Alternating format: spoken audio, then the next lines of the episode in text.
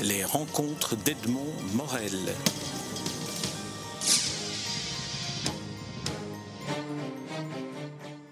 Jean-Pierre Orban, je suis très heureux de vous rencontrer à l'occasion de la publication de votre premier roman, Vera, un roman paru au Mercure de France. Alors, premier roman, mais vous êtes l'auteur de deux recueils de nouvelles. Ma première question porte sur le, passage de, la nouvelle au roman. Est-ce qu'il y a eu une sorte de nécessité d'aller vers un travail plus en longueur, plus en profondeur?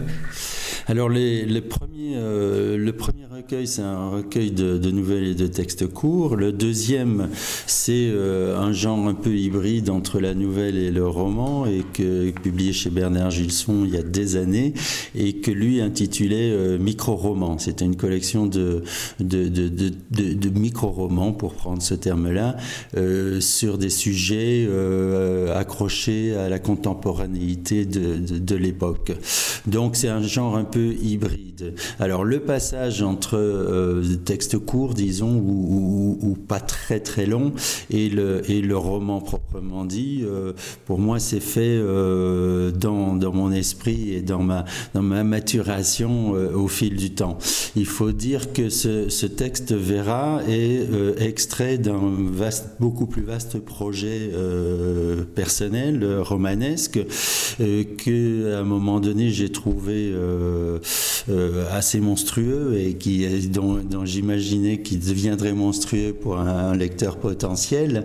Et euh, j'ai commencé à le, scinder en plusieurs parties. Et je suis reparti euh, d'une partie qui pour moi était plus vierge, c'est-à-dire que j'ai divisé ces, ce, gros projet que j'espère bien mener à, bien.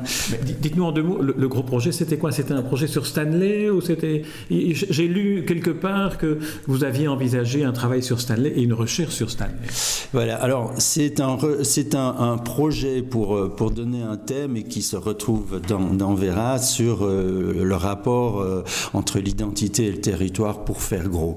Et de fait, le tout premier, le départ de, cette, de ce, ce projet-là, qui n'était évidemment pas gros à l'époque, c'était juste, j'étais à Londres à ce moment-là et je faisais une recherche et j'avais envie de développer cette simple phrase bien connue de, Stanley, Dr. Livingstone, I presume, ce qu'il y avait derrière. Et je, me suis d'abord attaqué à la personnalité de Livingstone pour très vite me, reporter sur Stanley, euh, qui est une personnalité, un personnage tout à fait fascinant. Euh, et que les Britanniques euh, connaissent mieux en fait que, que les Européens du continent et que les Belges. Il y a eu deux biographie, dont une qui est tout à fait remarquable d'un Britannique et qui va très loin dans la, biographie et dans la personnalité de Stanley. Bon, donc j'étais parti de là et de là, euh, ça s'est euh, développé, développé, développé avec Londres pour, comme, comme centre, comme départ et, et euh, sur un, projet qui, qui s'étendait sur plusieurs époques, qui partait avec Stanley du, de la fin du 19e et qui continuait jusque euh, début des années 2000. Euh, donc c'est, euh, mais après c'est greffé là-dessus bien d'autres personnages et une, une famille qui était installée à, Londres et dont, dont un des personnages, la mère du, d'un, des personnages principaux était italienne, vivant dans, dans le quartier de Clerkenwell à Londres, d'où Vera. Et donc quand j'ai repris euh, ce, ce, projet par ce qui me semblait le, le, plus simple et où j'avais, sur lequel j'avais moins écrit. J'avais, j'ai divisé les, les, mes, mes, ce, projet en, nom de personnage. C'était un titre de travail. Vera, en fait, c'était le nom d'un personnage. Et j'ai commencé là où sur le personnage sur lequel j'avais le moins écrit euh, pour repartir euh, de zéro en fait. Et c'est devenu ça. Alors Vera, c'est le, le titre de votre roman, c'est le prénom de la narratrice. alors, en, deux mots, est-ce qu'on pourrait, est qu'on pourrait la situer? Elle fait partie, elle est la fille de, de Ada et de Augusto Tanner, donc d'origine autrichienne et italienne, ce qui est une ambiguïté déjà sur l'identité, surtout à la période où commence le récit, c'est l'immigration à, Londres. Alors, c'est un, un environnement que vous connaissez particulièrement bien pour avoir situé un personnage de fiction dans un contexte historique tout à fait, euh, tout à fait réel. Alors moi, je, suis de mère italienne, immigrée euh, italienne en Belgique mais je me refusais et je ne, je ne voulais pas euh, y mêler de la, de la biographie familiale. Non, j'évoquais l'histoire avec un grand H, l'histoire générale, pas, pas, votre histoire. Non, non, mais on, on, y vient. Et donc voilà. Et donc, euh, ce qui explique quand même un lien avec l'immigration italienne. Mais je l'ai replacé à Londres parce que j'étais à Londres, parce que le centre de, de, de tout l'histoire se trouvait à Londres. Et donc j'ai euh, fait euh, pas mal de recherches sur l'immigration euh, italienne en, Grande-Bretagne et en particulier à Londres et dans ce quartier qui était appelé Little Italy, près de près qui se trouve en fait près de, King's Cross et près de St Pancras qui où arrive l'Eurostar. Et c'était donc dans l'est et c'est toujours dans l'est londonien, sauf que maintenant c'est devenu un quartier très branché. Et alors qu'à l'époque tout l'est, on le sait, tout l'est londonien était le quartier, la partie populaire de Londres et, très populaire, avec des quartiers à l'anglo-saxonne ou, divisés euh, plus ou moins par euh, origine, euh, quartier juif, quartier chinois ou asiatique, quartier italien, où se mêlaient des Irlandais parce qu'il y a la religion catholique qui était commune, mais c'était surtout un quartier, un quartier italien.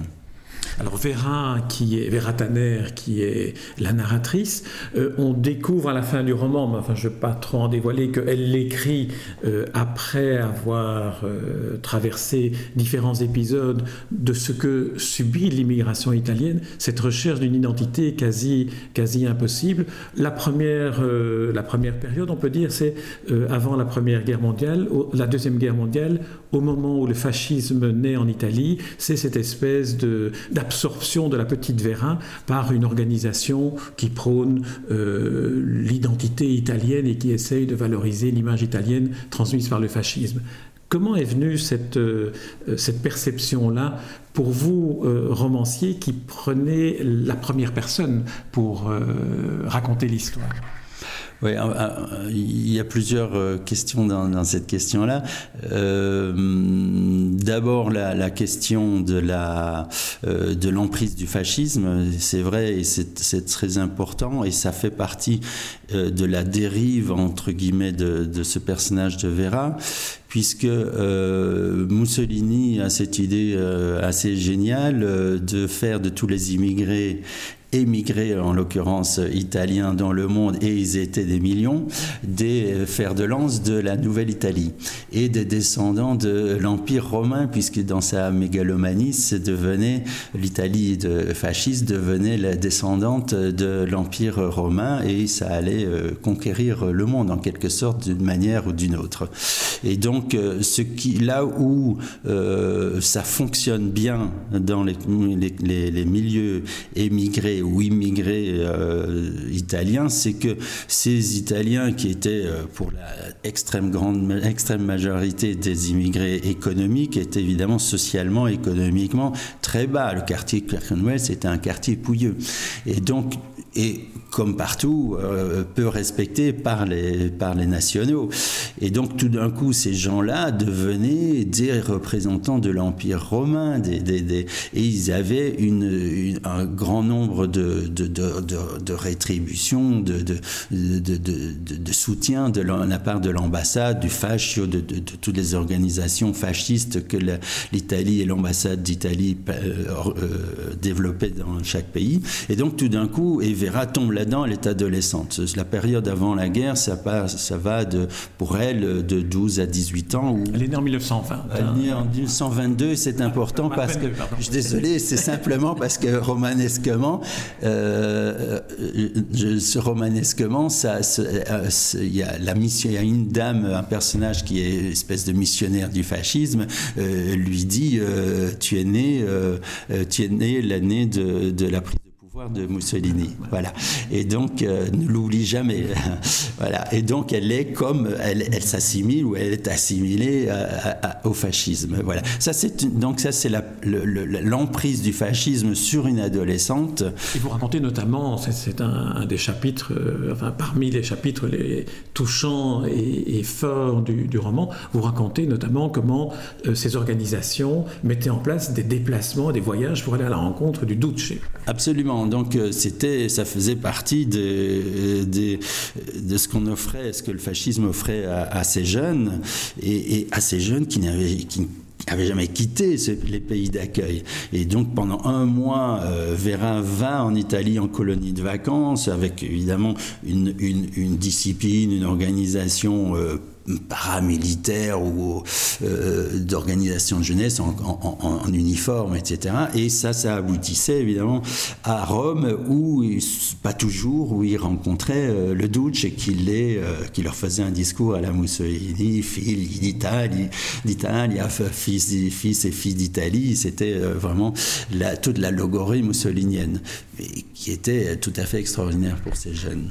Euh, vous dites que le personnage de Vérin est embrigadé dans cette, euh, euh, cette démarche-là, mais en réalité, elle garde un, esprit impertinent, un esprit un peu, un peu révolté, notamment lorsqu'on lui demande de choisir un grand Italien. Elle choisit un certain Joe Grimaldi, qui est un clown, au, grand, au grand dame de, de, la personne qui avait jeté son dévolu sur elle pour en faire l'incarnation de l'italienne fasciste idéale.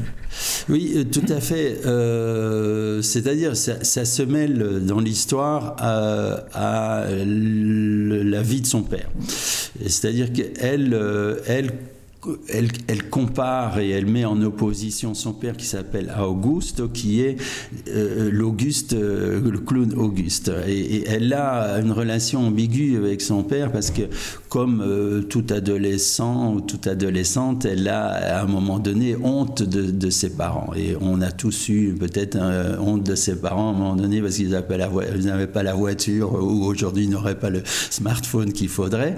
Elle a, son père est un illettrée, et elle revient d'Italie euh, où elle a vu euh, toute cette magnificence italienne et, fasciste, et elle revient dans cette gare de Victoria où elle voit son père et elle l'imagine en clown en fait, et, euh, elle fait la comparaison entre ce clown Auguste, Auguste et l'empereur Auguste. Et donc, euh, elle, euh, elle, ce, ce, père, ce, père est, pour elle, euh, c'est ça, il est, il, est, il est ambigu dans, dans, dans, son identité et elle va, en revanche, si on prend le côté positif, le défendre en tant que clown. Donc, parce qu'elle vit dans une, rue de, de, de Clerkenwell qui existe toujours, Exmouth Market, qui est une large rue où a habité le patron des clowns euh, de Grande-Bretagne, Joe Grimaldi, et elle dit je vais euh, parler de ce clown qui est le, grand patron des, des, clowns de Grande-Bretagne. Alors dans, cette rue, puisqu'on en parle dans ce, dans ce décor, la, maman Ada et Augusto ont, ouvert, enfin la maman surtout a ouvert une épicerie. Alors là c'est aussi un décor, c'est presque un, décor d'un film de Fellini, euh, cet endroit très... une épicerie où on essaye de, euh, d'avoir des produits italiens, on essaye de retrouver les racines à travers les produits qu'on y vend. Le personnage d'Ada, il est, il est venu comment sous la, sous la plume? Il est venu comme, euh, comme il vient sous la plume de tous les romanciers, je pense, euh, c'est-à-dire euh, un peu à l'improviste et, et dans une opposition, comment dire, systémique, pour parler, employer un grand mot, de cette famille, c'est-à-dire qu'il y a le père Augusto, dont j'ai dit qu'il était aux yeux de, de Vérin un clown, un, quelqu'un qui s'efface, qui ne comprend pas l'histoire avec un grand H et qui finira très mal, malheureusement malheureusement pour lui. Et il y a cette mère, Ada, qui en revanche a perdu toute illusion depuis le début. Elle, a quitté, elle a quitté l'Italie, elle a perdu des enfants en, bas âge ou avec des fausses couches, en, en, Italie, et elle a perdu, n'a aucune illusion en fait sur, sur, sur l'avenir. Et donc, euh, elle est là euh, et elle se réfugie de plus en plus dans son grenier où elle attend euh, la fin du monde. Et quand vient la guerre, elle, voit en fait ses prédictions arriver, elle voit Londres bombardée, elle se dit, mais c'est ça, parce que pour elle, n'est réel et permanent et, et, éternel que le monde des morts. Et elle va de cimetière en cimetière retrouver ses morts à elle et retrouver tous les morts anonymes de, de, la terre, mais à travers euh, euh, ces, cimetières, parce qu'elle ne peut entrer en contact avec le monde des morts pour elle que de tombe en tombe. Ce n'est pas dans son esprit, mais elle va donc, elle devient, comme dit Vera, une encyclopédiste des cimetières euh, londoniens. Il faut peut-être dire quelle est la raison pour laquelle, à un moment donné, elle fait cette espèce de, pèlerinage obsessionnel dans tous les lieux euh, sépulcraux de Londres. Euh, mais c'est dévoiler une partie, une partie du récit qui est l'emprisonnement, l'internement d'Augusto dans un camp. Là, on découvre aussi une réalité de l'histoire que Winston Churchill a décidé d'exiler dans des camps tous les Italiens ennemis susceptibles alors qu'ils sont immigrés depuis plusieurs générations parfois à Londres. Et fait partie de ceux qui sont envoyés dans un camp, ce qui va sceller son destin, notamment à bord de l'Arandora Star. Euh, voilà, mais je vous laisse dire ce que, ce que vous voulez en dire, parce que... Oui, on va pas trop en dire, voilà. c'est découvrir le lecteur ou la lectrice. Euh, toujours est-il que euh, ce Auguste disparaît, en fait. Mm-hmm. Et, et c'est vrai que... et le corps n'est pas donné rendu à la, à la famille et à sa femme. Et, donc, il lui faut retrouver ce, corps d'une manière ou d'une autre, et de plus en plus, elle va dans les cimetières. Et elle va euh, à nouveau à, travers les morts anonymes et tous les cimetières euh, de, Londres et tous les types de, cimetières, les cimetières juifs, les cimetières catholiques, les cimetières euh, protestants, etc. Elle va essayer de retrouver ce dialogue avec les morts et, avec, son mari, en fait, le mari qui a disparu. Est-ce que métaphoriquement, on pourrait dire que c'est aussi une recherche de ses racines, puisqu'elle a laissé en Italie les corps enterrés de ses enfants morts-nés ou de ses enfants morts en bas âge? Oui, c'est vraiment euh, ses racines, mais pour elle, ses racines, je dirais qu'elles sont, elles sont mortes, ces racines, euh, à, partir du moment où elle a perdu ses premiers enfants et à partir du moment où elle est partie. C'est plus des racines vivantes, mais c'est les seules racines qu'elle reconnaît. Et quand on parle de, euh, de cette boutique, parce qu'il à travers euh, le livre euh, aussi en quelque sorte l'histoire de cette boutique qui, euh, qui, qui, périclite en fait et qu'elle laisse péricliter et qui devient après une espèce de d'endroit où les gens déposent leurs propres et vont même rechercher l'argent que d'autres déposent. Enfin, et donc elle, elle, elle, se détache vraiment du monde des vivants et, se réfugie toutes les nuits dans, ce, dans son grenier où elle essaye de voir euh, la fin du, monde autour d'elle.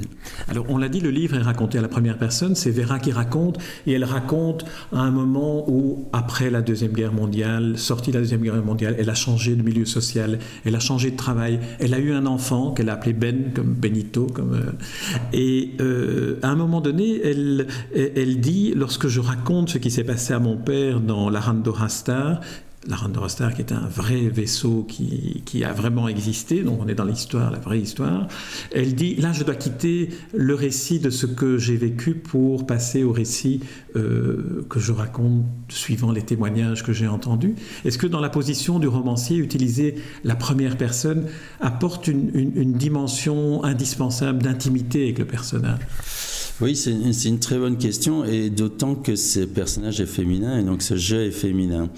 Euh, il se fait, pour revenir à la genèse du projet, que euh, c'était un roman polyphonique, et donc le personnage de Vera parlait à la première personne, mais que euh, en tant qu'écrivant cette histoire, je me suis euh, fondu et je me suis vraiment mis au service de ce jeu féminin, et j'ai beaucoup aimé écrire euh, cette histoire féminine. À la fois, c'était une distance que je pouvais prendre par rapport à moi-même et euh, une proximité. J'essayais vraiment d'être au plus proche de ce, de ce personnage féminin en essayant de ne pas le trahir, en essayant de ne pas trahir cette féminité qui était, qui était la sienne, parce que parfois ça va dans l'intimité. Et euh, je ne sais pas si j'y suis parvenu mais en tout cas, j'ai vraiment beaucoup aimé cela. Donc, c'était important et de, faire, de, suivre ce, cette, ce personnage féminin et de prendre cette distance-là et en même temps cette proximité. La, la, deuxième question euh, dans, cette, dans, votre question, c'est euh, le c'est ce, ce, récit euh, de, de, la fin de, de son père qu'elle n'a pas pu vivre forcément et euh, parce qu'elle n'était pas là du tout et donc euh, ça ça me posait un, un problème de, de, point de vue de romancier et c'est le personnage qui devient romancier c'est le personnage qui devient romancier et c'est un jeu de mots parce que tout d'un coup elle se met elle dit je me mets à la place du mort est-ce que j'ai le droit de parler d'un mort, et surtout qu'elle se culpabilise, culpabilise pour, de la mort de son père, et elle prend donc la place, c'est une espèce d'imposture, et à ce moment, elle dit, je commence à mentir, parce que ce Vera, qui est en fait pas un prénom italien, mais un prénom qui vient d'Europe centrale, qui veut dire euh, foi, et, mais en italien, vera, c'est vrai au féminin. Et donc elle dit, je, ne suis plus vrai. Et, et, quant à la foi, je l'ai perdue, puisqu'elle perd ses illusions sur son l'idéologie fasciste et sur un peu toutes les idéologies au moment où elle raconte, euh, où elle prend la plume pour euh, entreprendre ce récit, elle se trouve euh, en partie en France, en partie en Angleterre, et travaille d'une certaine manière à raconter l'histoire dans les actualités cinématographiques pâtées. Est-ce que cette manière de, découper l'histoire, comme elle est obligée de le faire, avec des images très parcellaires que les films cinématographiques d'actualité de l'époque nous montraient, n'est pas l'exact contraire de la profondeur à laquelle un roman peut arriver lorsqu'il met en scène des personnages dans la vraie histoire. D'une autre manière, est-ce que euh, ce n'est pas par le roman que l'on peut le mieux entrer dans l'histoire avec un grand H?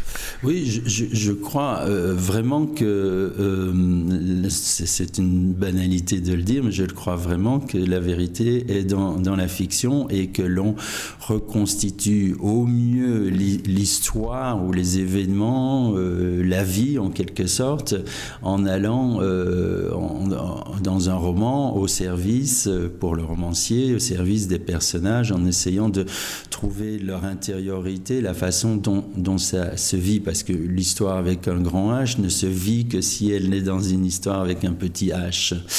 Pour ce qui est des actualités cinématographiques, c'est aussi une, symbolique euh, pour moi euh, de euh, ce qu'elle essaye de, reconstituer. C'est-à-dire que on ne dévoile pas l'histoire, mais il y a des débris de, son histoire à elle et elle essaye de reconstituer ces débris et elle essaye de reconstituer donc son histoire avec un petit H et l'histoire avec un grand H. Et les deux se mêlent dans ces actualités cinématographiques qui étaient près prédécesseurs de, de, de, de, nos journaux télévisés aujourd'hui où on mêle des, des, des, histoires absolument euh, banales, de, superficielles, comme je dirais euh, euh, Miss Angleterre, Miss France, etc., avec la visite du, je, dis, du chat d'Iran, par exemple, en, Angleterre, et, et, aussi évidemment symboliquement de ce que, de ce que c'était à l'époque, c'est-à-dire que c'était vraiment des, des, des, des, découpes et des recollages de bouts de films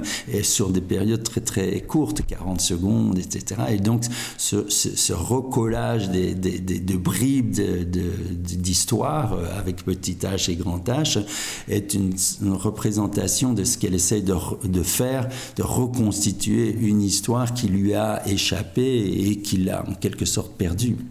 Il y a tout de même une autre dimension, en tout cas que, j'ai ressentie à la lecture de votre livre, qui est cette dimension de l'empathie que le romancier peut avoir par rapport à l'histoire et que l'historien trop objectif n'a peut-être pas. Et c'est peut-être ce qui touche davantage un lecteur de roman qu'un lecteur d'essais historiques. Oui, et, et par rapport à l'essai, on a la possibilité de, je pense, d'essayer de comprendre les personnages et les hommes et les femmes et les enfants et les adolescents dans l'occurrence dans leur dérive. faire un essai sur, sur le fascisme, c'est forcément prendre d'une manière ou d'une autre position.